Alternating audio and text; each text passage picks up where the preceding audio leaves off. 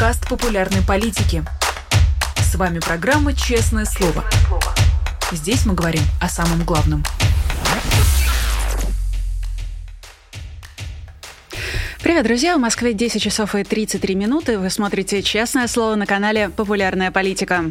Меня зовут Ирина Алиман, и я призываю всех наших зрителей ставить лайки, писать комментарии в чате, задавать платные вопросы через суперчат и поддерживать нас на Патреоне и становясь спонсором на Ютубе. Ну а прямо сейчас перейдем к беседе с нашим сегодняшним гостем. У нас на связи политолог Абаз Галямов. Абаз, доброе утро. Здравствуйте. Мне кажется, я первый раз приветствую вас в утреннем честном слове и, конечно, очень признательна вам за то, что в этот ранний час вы нашли а, время для того, чтобы с нами поговорить.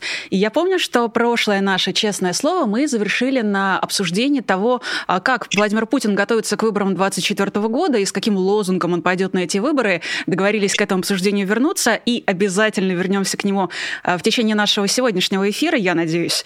Но сначала хочу обратить ваше внимание, внимание наших зрителей на то, какая сегодня дата на календаре, а точнее на ее историческое значение. А, сегодня 30 лет а, со дня штурма Белого дома.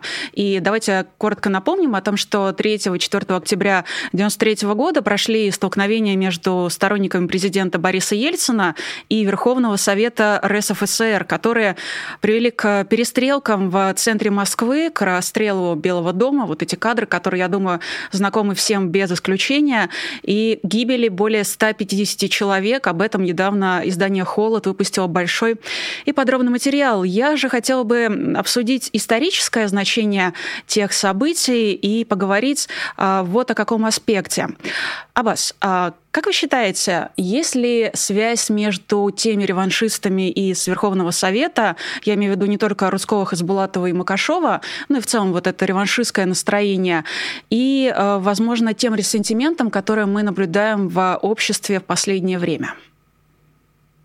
Ну, конечно, связь есть. Это явление, э, так сказать, даже не то, что одного порядка. Это вот э, оно и есть.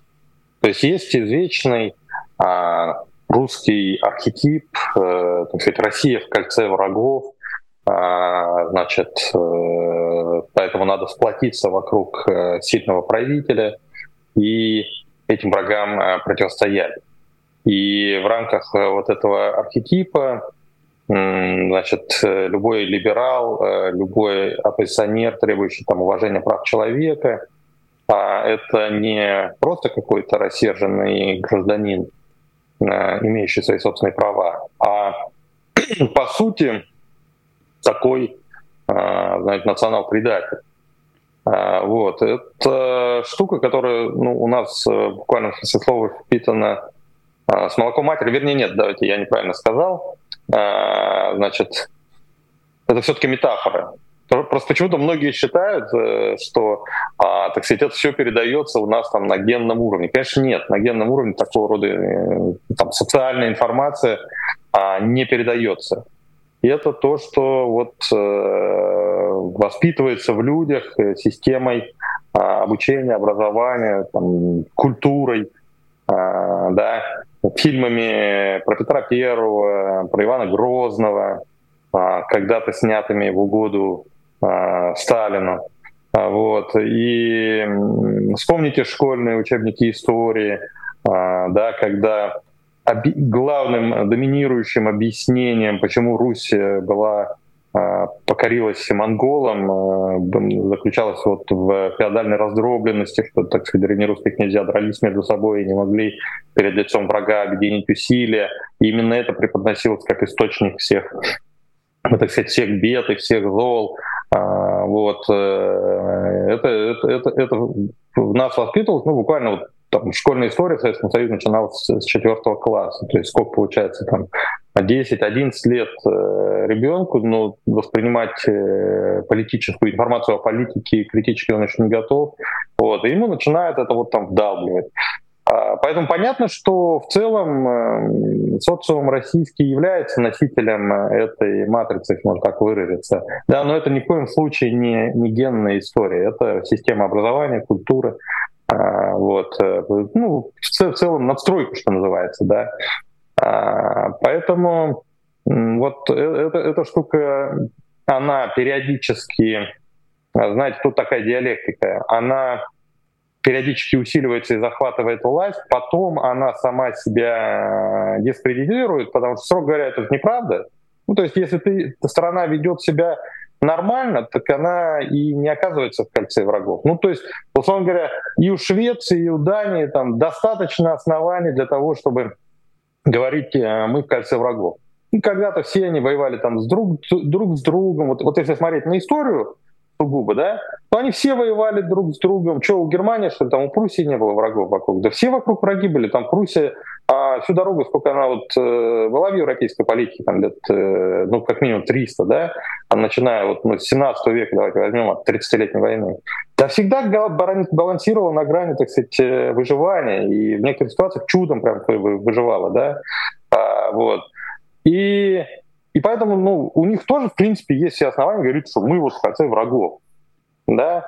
Но поскольку вот искусственной подпиткой все это, всего этого там тираны типа Сталина не занимаются, то есть не, не воссоздают этот дискурс искусственно, не поддерживают его силами государства, государственной пропаганды, государственных репрессий, то там это не носит какого-то такого запредельного истеричного характера. Посмотрите на российскую пропаганду, на Соловьева того-то это не носит такого вот запредельного характера, да, и, соответственно, ну, не мешает людям вот в текущей ситуации спокойно жить, и они постепенно привыкают спокойно жить. И Дания со Швецией, которые многократно воевали, например, а, значит, э, ну, перестают видеть друг друга врага и вполне оказываются способными не просто сосуществовать, а сосуществовать фактически без границ в рамках единого политического образования Евросоюза.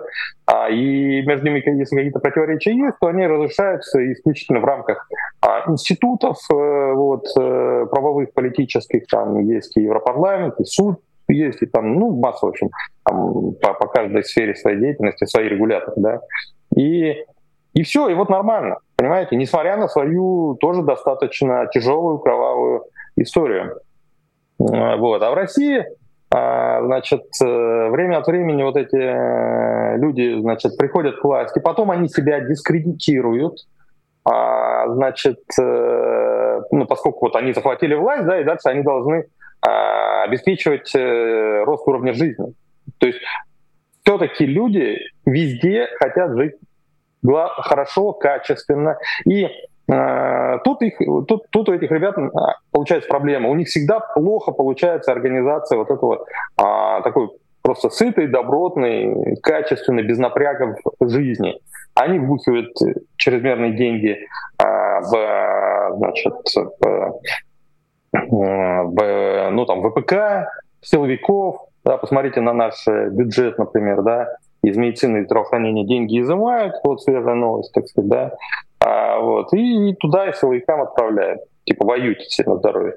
И Значит, э, потом, потом они, они постоянно пытаясь, э, борясь с внутренними врагами, они, они вынуждены их подавлять и тем самым уничтожают вообще свободы в стране, а уничтожают возможности для инвестиций, а инвесторы из страны бегут. Вот. И в итоге качество жизни, если смотреть на длинных отрезках, ну оно падает.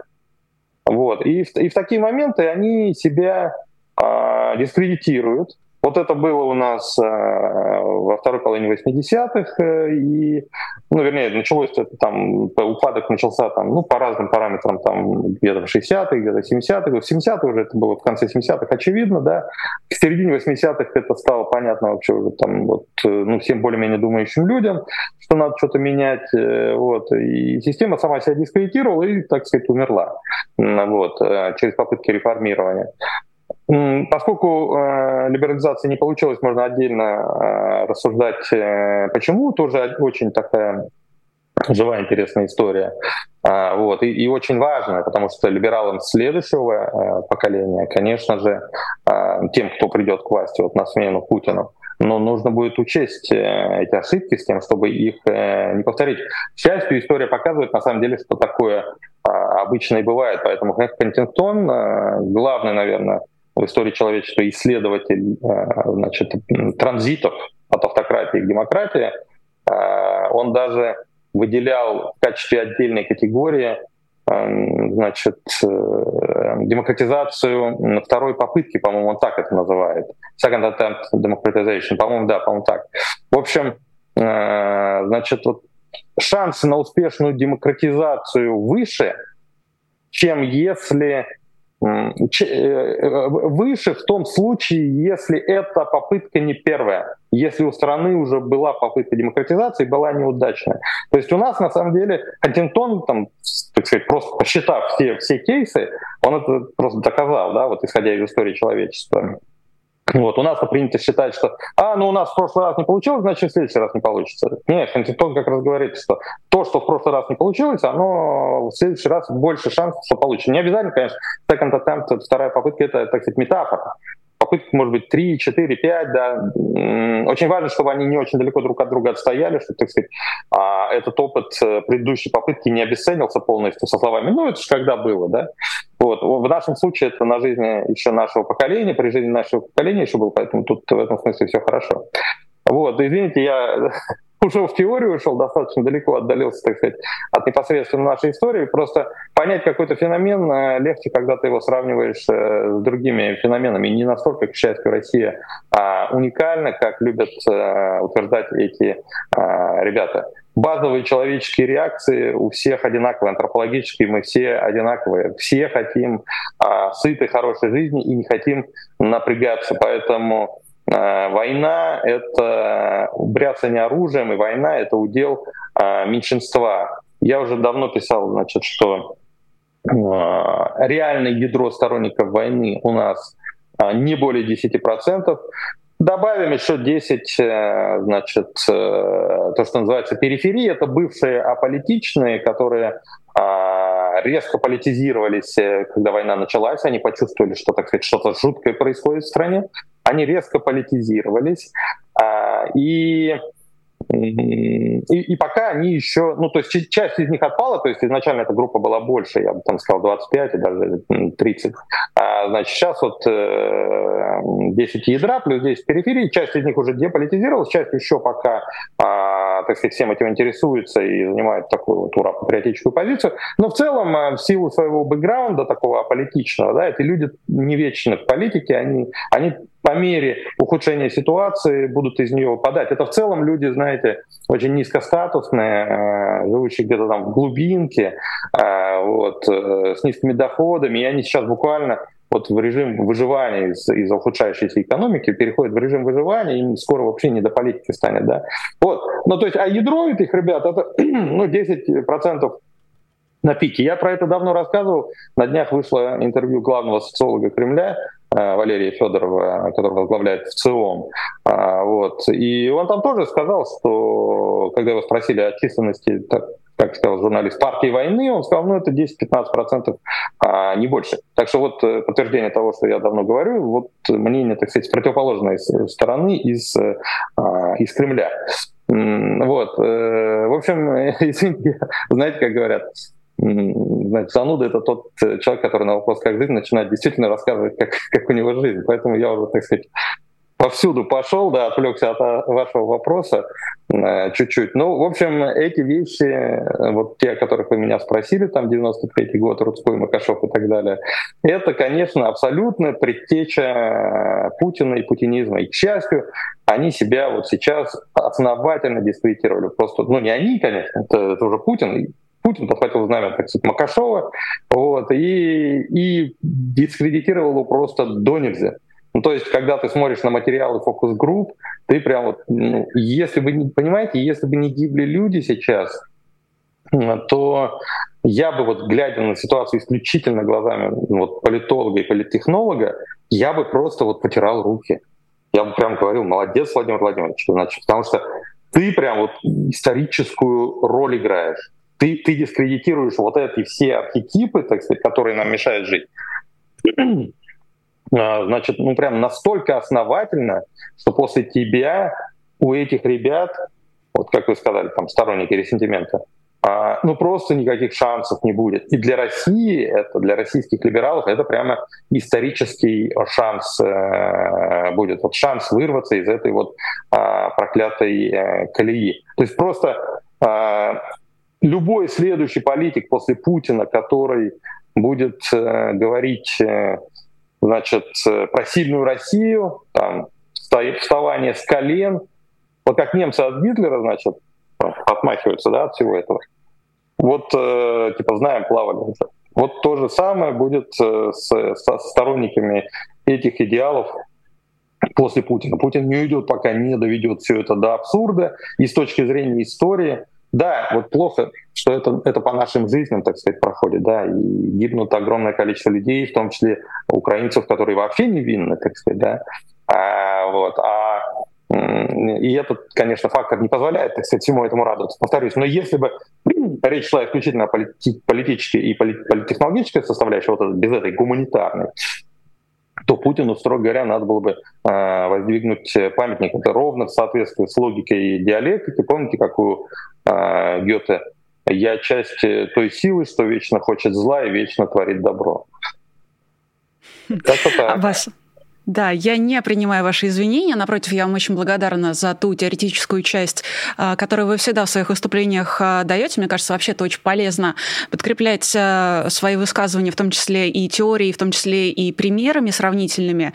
И я скажу, что меня ваш прогноз действительно, если не радует, то вселяет некий оптимизм, потому что мне казалось, что вот эта вторая волна демократизации, она случится не после Путина, а еще через э, одну какую-то переходную волну от Путина. Но мне нравится э, ваш э, прогноз, э, ваше видение, и я бы хотела, э, руководствуясь им, э, также продолжить наш разговор. Но э, если продолжать сравнивать все-таки напоследок... Э, да.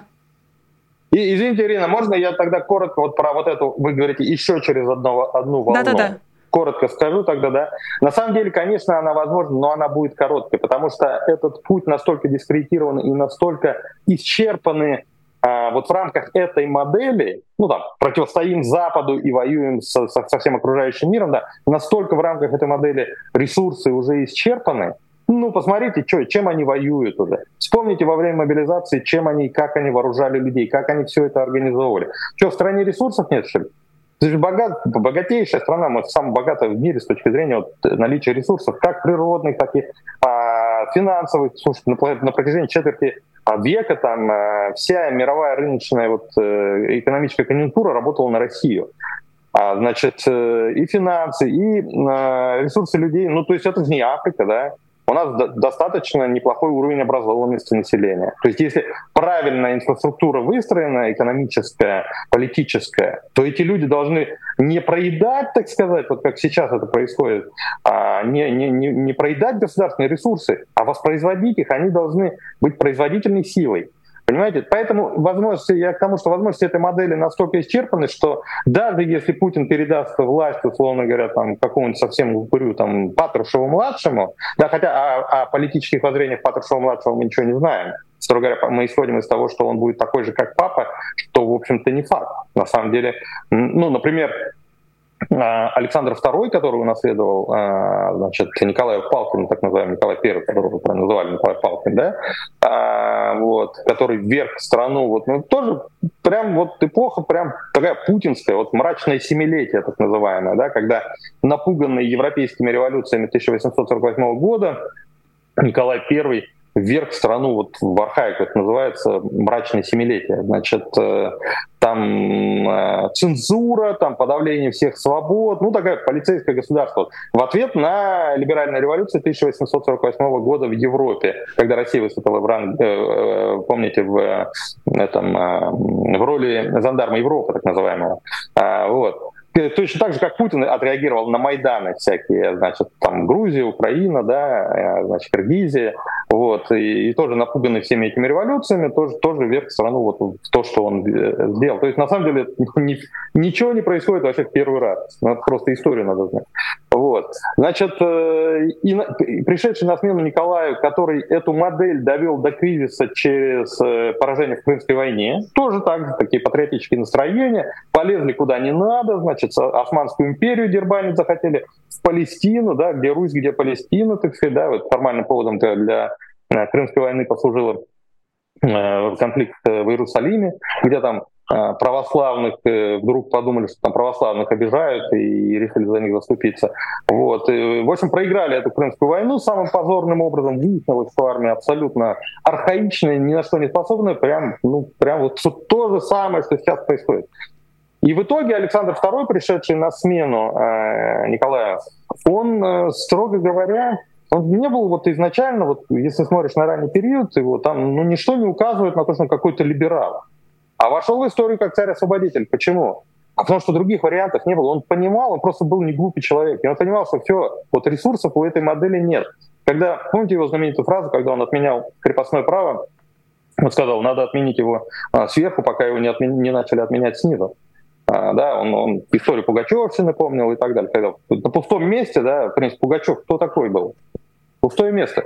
Но вдруг полыхнуло так, что там ну, помещики со всех страны в Москву сбегали, спрятались, там, так сказать, э, боялись, что сейчас значит, там, а, а Пугачев там в Оренбурге где-то был, там до Казани едва дошел, да, а они, они по всей, Евро, по всей европейской России прятались. Ну, то есть, а, извините, вот я, так сказать, галопом по Европам хочу. В общем, э, прекращаю, закрываю свою ставку. Вот как в случае с Александром II, э, этот э, ресурс был исчерпан, и поэтому человек, не бывший либералом, вынужден был выступить в роли такого реформатора и вошел в историю как царь-освободитель. Да, вот то же самое будет и с, после Путина. Если преемник не будет абсолютным идиотом, то значит, он тоже вынужден будет начать вот движение в эту сторону вынужден. Ну, то есть не потому, что он это любит, не потому, что он идейный либерал, ни в коем случае. Там любой технократ, типа Собянина, а, значит, Мишустина, вынужден будет начать двигаться в сторону нормализации. А, вот. а если он окажется настолько идиотом, а, значит, что не будет этого делать, ну, он долго не протянет. Вот и все. А, возвращаясь, да, к Владимиру Путину и э, упоминая сегодняшние ну, события 30-летней давности и сегодняшнее их значение, э, Песков заявил, что обращение Путина по случаю 30-летней годовщины не планируется и добавил, что э, уровень, я процитирую, уровень консолидации российского общества вокруг Владимира Путина делает невозможным повторение этих событий. А вообще, как считаете, Владимир Путин чувствует себя увереннее сегодня, чем Борис Ельцин 30 лет назад? Ну, на пике кризиса Ельцин чувствовал себя, конечно, совсем неуверенно. Я думаю, вот так, как эм, Ельцин в те дни чувствовал себя, Путин себя почувствовал в момент э, Пригожинского э, мятежа. Строго говоря, он даже почувствовал себя еще менее уверенно. Да? Ельцин из Москвы, э, по крайней мере, не бежал, а Путин это сделал. Вот, он ведь почти на сутки исчез, он выступил с телеобращением, потом исчез, и потом кризис разруливал Лукашенко. Это вообще феерическая история. То есть не нашли среди вот, вот то есть ни сам Путин, ни кто-то другой там в его окружении не нашелся, значит, чтобы разрулить эту историю. Пришлось привлекать, так сказать, э, внешнего менеджера да, антикризисного. А страной, по сути, рулил на протяжении, ну, не суток, а меньше, полудня где-то, а полсуток где-то, да, а президент соседней державы. Лукашенко. Ведь э, помните, он на следующий день, а он-то это оценил, ему это понравилось. Помните, он на следующий день а, вышел там перед своими военными и долго-долго выступал, рассказывал, как все это было, как он отдавал приказы а, Бортникову, директору. Да, он так начал. Э, он так начал награждать тех людей, которые вообще не имели никакого отношения ни к чему. А, Путин, да, да, да, да. Ну, то есть э, Лукашенко хвастался, а Путин, а, ну, чтобы продемонстрировать, что на самом деле все нормально, то есть ему, конечно, больше всего в тот момент хотелось рубить головы. Вот. Но он понимал, что если он это будет делать, то все ну, окончательно поймут, что, э, значит, ну, строго говоря, все это и так поняли. Вот. Но он не хотел вот, подтверждать своими действиями, значит, что все вот было на грани коллапса и все провалилось. Поэтому он своими вот яростными благодарностями, помните, он изо дня в день же это делал. То есть одну церемонию провел, на следующий день в другом составе то же самое, те же слова. Вот. На третий день снова там. Теперь давайте вот в других интерьерах тоже там с военными, значит, э, то, тоже с Росгвардией там. Вот. То есть он прям истерично пытался, вот, э, воспроизводя вот этот победный, радостный дискурс пытался навязать обществу ощущение, что на самом деле, если вам показалось, что система шаталась и почти рухнула, то вам показалось, на самом деле, это была, так сказать, ого-го, победа. Ну, то есть такой вот, вот э, шоу устроил, и вот э, он, он реально утратил в тот момент вот солидность, так сказать, да, то есть он так суетился, вот э, то на фоне вот этого радостного Лукашенко, ну, выглядел совсем, совсем бледно. Вот, вот в тот момент э, Путин себя чувствовал, конечно, так же, как Ельцин э, на пике кризиса, может быть, даже э, еще менее уверенно, я думаю, даже еще менее уверенно. Сейчас, после убийства Пригожина, он, конечно, так сказать, внутренне там окреп. Ну, объективно говоря, конечно, вот в элитах он укрепил свои позиции благодаря убийству Пригожина. А, то есть, если до этого крепло ощущение, что Путин ослабел, и можно уже, а, глядя на Пригожина, все делали такой вывод, что можно уже с Путиным не считаться. Ну, то есть можно вообще делать все, что ты считаешь нужным. Вот, так сказать, новые правила игры. Вот старые правила игры делай, как велел Путин, а, и не дергайся э, поменялись, и теперь новые правила, похоже, появились. Э, значит, э, бери, бери счастье в свои собственные руки и, значит, куй его, куй железо, пока горячо. Но после того, как вот э, все-таки Пригожин был убит, э, значит, э, ну, ну, Путин послал достаточно убедительный, элитам убедительный месседж, что, ребят, нет, если вам показалось, что правила игры поменялись, то это не так. Они на самом деле не поменялись. Да, может быть, я уже не, не настолько силен, чтобы справиться с внешними врагами, но с внутренними-то я, я разберусь. А, вот, поэтому сейчас, я думаю, чувствует себя а, более уверенно, чем Ельцин тогда. Но, конечно, вот этот вот, это, вот то, с какой скоростью они стали избавляться, так сказать, от, от Вагнера, да, вот сейчас опять, э, то есть им объективно нужны эти наемники. А, то есть есть люди, которые готовы за деньги а, или за справку об освобождении воевать. И, и глупо их не использовать в ситуации, когда пушечного мяса катастрофически не хватает, и вообще армия отступает. Да, и, в этом смысле там можно было просто Вагнер взять и там быстро использовать. Но они нет, они сначала его полностью распустили, так сказать, а теперь, не упоминая слово Вагнер, уничтожив даже кладбище вагнеровские, там, помните, скандалы были, да, вот пытаются его под, под видом каких-то добровольческих соединений там вот теперь воссоздать, то есть тех людей, которые, в принципе, готовы за деньги воевать, отправить вот туда, чтобы они воевали, но убрав прокладку в виде Вагнера. Ну, то есть он, конечно, травмирован тем опытом и полностью так уверенно, как раньше, себя, конечно, уже а, не, не чувствует. Ну, к тому же, а, все-таки ситуация на фронте ухудшается, они, конечно, а, значит, надувают щеки, но если вы почитаете вот не то, что пишет э, официоз, а то, что пишут э, те же военкоры, ну, вы увидите, что на самом деле там поводов для оптимизма а, нет. И, и если Путин значит, не окончательно утра... не утратил всю окончательную связь э, с реальностью, то все-таки ну, повода значит, значит, чувствовать себя совсем уверенно у него нет. То есть эйфория от победы над Пригожиным а, прошла, и он а, теперь тут так сказать, вот, радовался, радовался, да, а теперь-то вспомнил, что вообще-то главный враг-то не Пригожин. Вообще, строго говоря, тот факт, что Пригожин превратился во врага, опять же говорит о крайней неэффективности политической системы. Пригожин не должен был быть врагом. Он часть системы, он плоть от плоти системы, он системе Бахмут, так сказать, принес. Понимаете? Тут единственный, кто более-менее прилично воевал. И то, что а, закончилось тем, чем закончилось, мятежом, походом на Москву и убийством а, самого эффективного военачальника, который был в распоряжении Путина, это, это яркое свидетельство крайне неэффективной э, политической системы, которая сама генерирует внутри себя, генерирует э, противоречия такой силы, что они способны эту систему обрушить. Ну, в общем, не с чего Путину, конечно, быть, э, значит, уверенным в себе. Ну и действительно, пока Владимир Путин не объявил о старте своей предвыборной кампании, хотя мы наблюдаем тот факт, что он ее, ну, видимо, уже начинал, начинает э, все эти его встречи, поездки по регионам и так далее. Э, как вы думаете, э, как Владимир Путин пойдет на выборы 2024 года, э, с каким действительно лозунгом и пойдет ли? Тут я цепляюсь за ваши слова про преемника. Можем ли мы его увидеть, например, ну вот на следующих грядущих выборах?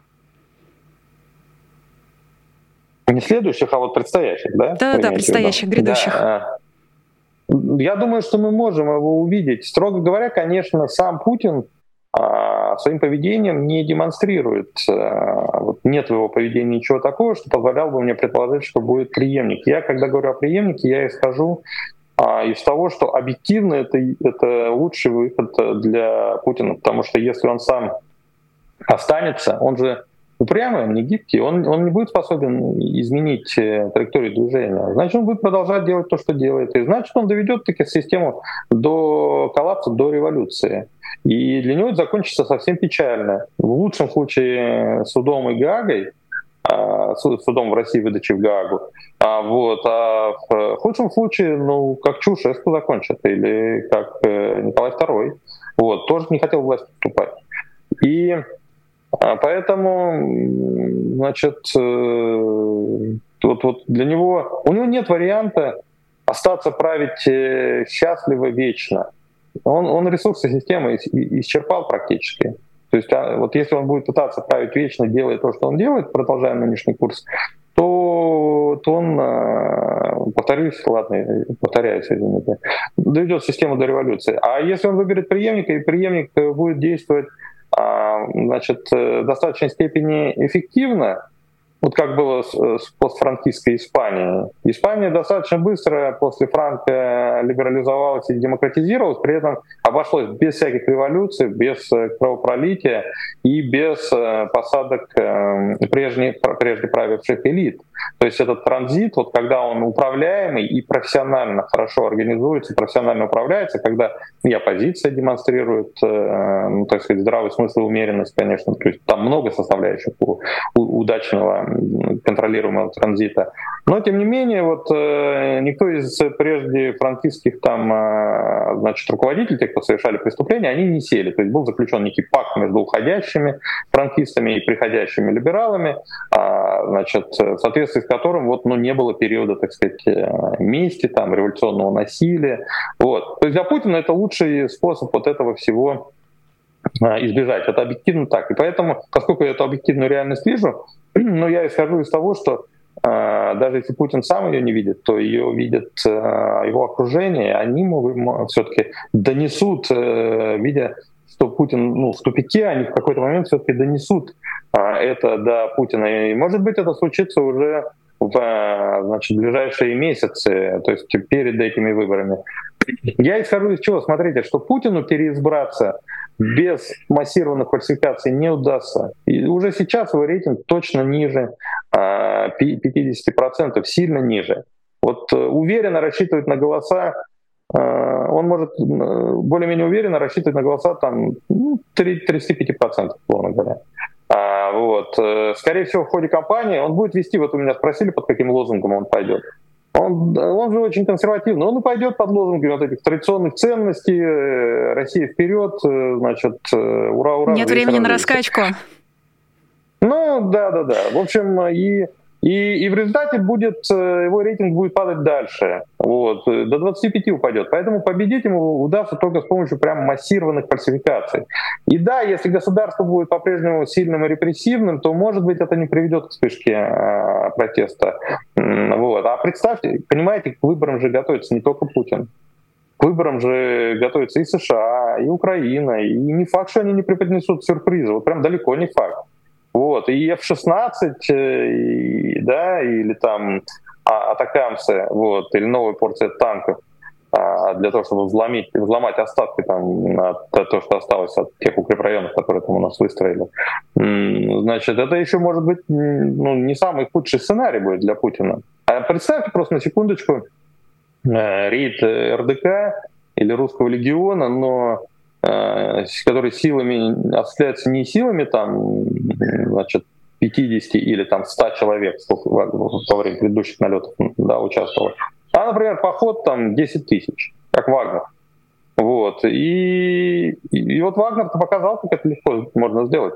Да, тоже русские люди идут, в принципе. Они, они, они просто говорят, а мы против диктатуры Путина. И, и тем, кому надо ложиться у них на пути Росгвардии той же, да, и умирать да, да, они, они моментально вспомнят о том, что а вообще-то действительно он уже четверть века сидит. И что мы за него кровь должны проливать? Вот. И вспомнят все то, что там э, Навальный рассказывал, про дворец в Геленджике вспомнят. Понимаете, вот в такой момент там э, Навальный, которого, э, значит, в ситуации, когда Путин силен, все отторгают. Вот. Э, в, в этой ситуации то все, все, все, все, все вспомнят сразу. А что там Леша-то говорил? Вот. И, значит, и, и ради этого кровь проливать чтобы там у него, значит, там кто-то там на шесте крутился в Геленджике, значит.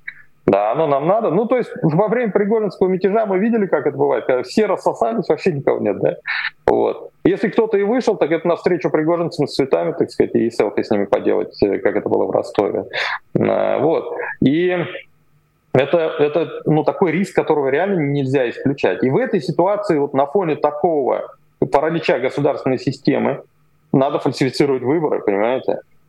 А если Росгвардия прячется от э, а, значит, этих э, идущих на Москву русских легионеров, достанет ли им, так сказать, э, вот, ну, мужество или, как это сказать, знаете, цельности, так сказать, в этот момент там а, разгонять протестующих против фальсификации, да, ну, тоже далеко не, не факт. А, ну, то есть это такая рискованная история, да, вот с непредсказуемыми рисками, что вот пойти на нее системе, это ну, глупо просто. Системе же, задача системы не Путина сохранить, а сохранить себя. И Путин уже превратился из активов в пассив. Он на дно систему тянет. Вот. Поэтому, выдвинув, условно говоря, Мишустина и Собянина, можно же реально честно выиграть выборы. То есть даже фальсифицировать не придется, понимаете?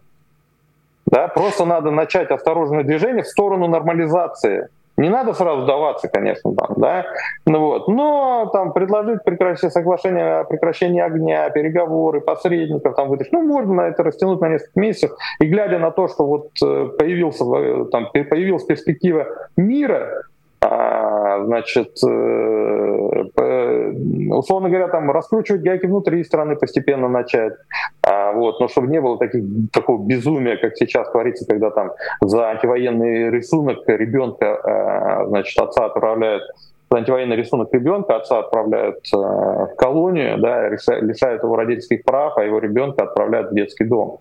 Ну вот. И люди ну, почувствовав, вот, что вот оно, возможно, без революции, возможно, нормализация без революции, они реально пойдут и проголосуют за этого преемника. Понятно, что ядро оппозиции не проголосует ни за Собянина, ни за Мишустина. Но вот тут ядро останется без периферии, понимаете? А периферия оппозиции, и все колеблющиеся, все проголосуют. И 51% человек наберет, победит прямо в первом туре без, реально без фальсификации. Нет фальсификации, нет повода для возмущения, понимаете? Нет, э, нет угрозы революции, все, она снимается. Ну вот, это же выгодно системе, понимаете? Я поэтому и говорю о преемнике, потому что я надеюсь, что система все-таки ну, сумеет вразумить, так сказать, Путина. К тому же Путин, а, ну, не факт, что он не растерян, не факт, что он а сам до него не доперло, что, ну, в общем-то, ну, вот сколь веревочки не вейся, как говорится, да. Помните, как у Высоцкого, сколь веревочка не вейся, а собьешься ты в петлю. Ну вот, как-то так. А, мне кажется, косвенно а, значимость слов Алексея подтверждает и сама система, когда отправляет его в ЕПКТ на год, а, буквально через несколько дней после его большого текста о том, что делать на предстоящих выборах. И тут мне, конечно же, хочется обсудить с вами вообще ту дискуссию, тот спор, который существует в оппозиции перед предстоящими выборами, насколько она, на ваш взгляд, сейчас уместна. Я имею в виду в основном тот центральный спор между ФБК и Максимом Максимом Кацем? Знаете, мне кажется, что это спор там о нюансах, о деталях. То есть в главном уже все сходятся, что Путин э, должен уйти, войну надо прекращать, а, репрессии надо сворачивать, а, свободные частные выборы, свобода слова и так далее. В этом смысле между... Ну, это же базовые вещи. Между Кацем и Навальным нет э, противоречий. Вот понимаете, когда мы все там слишком активно спорим о тактике и не подчеркиваем, ну то есть мы подчеркиваем различия и не подчеркиваем а, вот и не подчеркиваем то, что есть у нас общего, а общего у нас там, условно говоря, 90%, а различия есть только 10%, да? И мы фиксируемся на этих 10 и как бы выводим за скобки эти 90, это, эм, вот прям как политехнолог говорю, это очень обескураживающе действует на наших э, сторонников. Это способствует э, демобилизации, а, нашей демобилизации из, вернее, сторонников, наших сторонников, э, их демобилизации из политики. И это на руку Кремлю.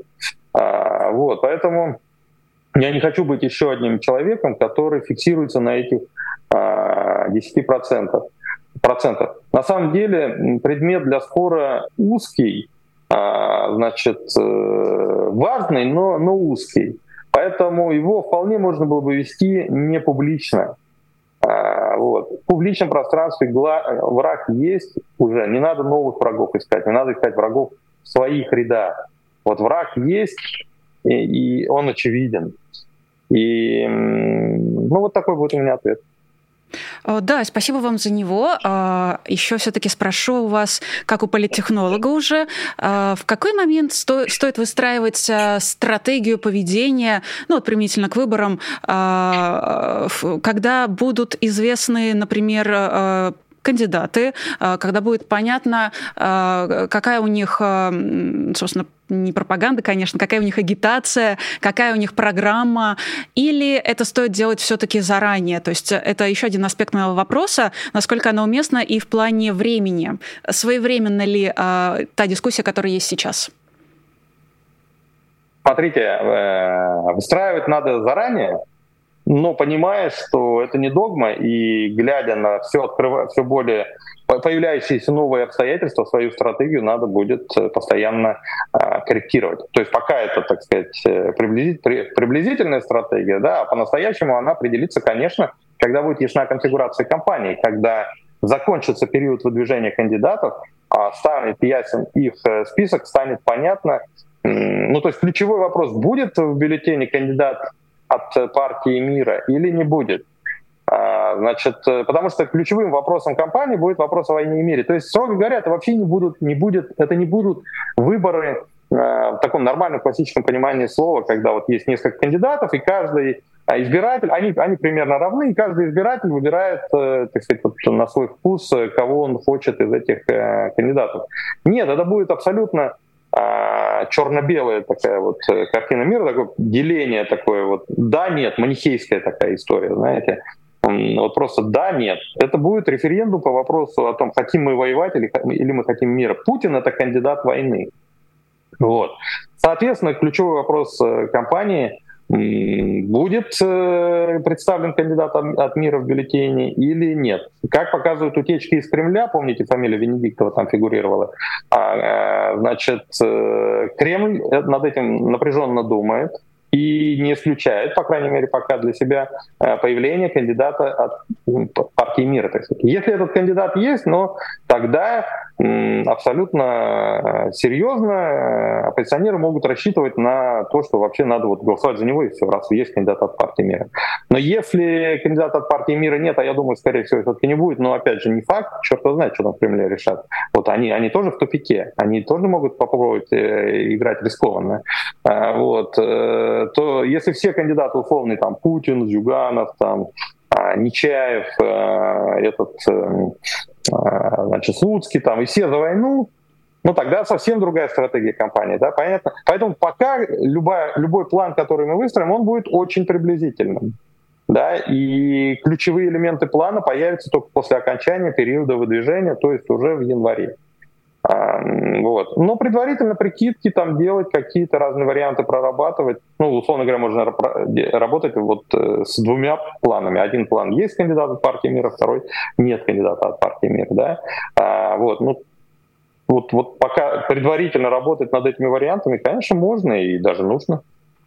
Ну, я, к слову, абсолютно согласна с вами в том, что стратегия — это не какая-то догма, вылитая в граните, да. и это что-то, что, безусловно, должно корректироваться на основании там, промежуточных результатов или э, новых обстоятельств. И я уверена, что мы с вами будем обсуждать, э, как эту стратегию корректировать, как ее создавать и как ее корректировать в ближайшие месяцы, и также будем наблюдать за происходящими событиями. Конечно, э, будет интересно к этому эфиру и ко многим другим вернуться спустя, например, эм, точнее, через полгода, когда пройдут те самые выборы, чтобы понять, насколько мы были далеки от э, истины или, наоборот, близки к ней. А вас благодарю вас за сегодняшний утренний эфир. Спасибо большое, что нашли время и поговорили с нами обо всех э, важных и актуальных событиях, да и исторических тоже. У нас на связи был политолог Абаз Галямов. Еще была я, меня зовут Ирина Алиман. Были вы, те, кто смотрели в онлайне. Будете вы, те, кто посмотрит это в записи. Я к вам уже из прошлого обращаюсь обращаюсь.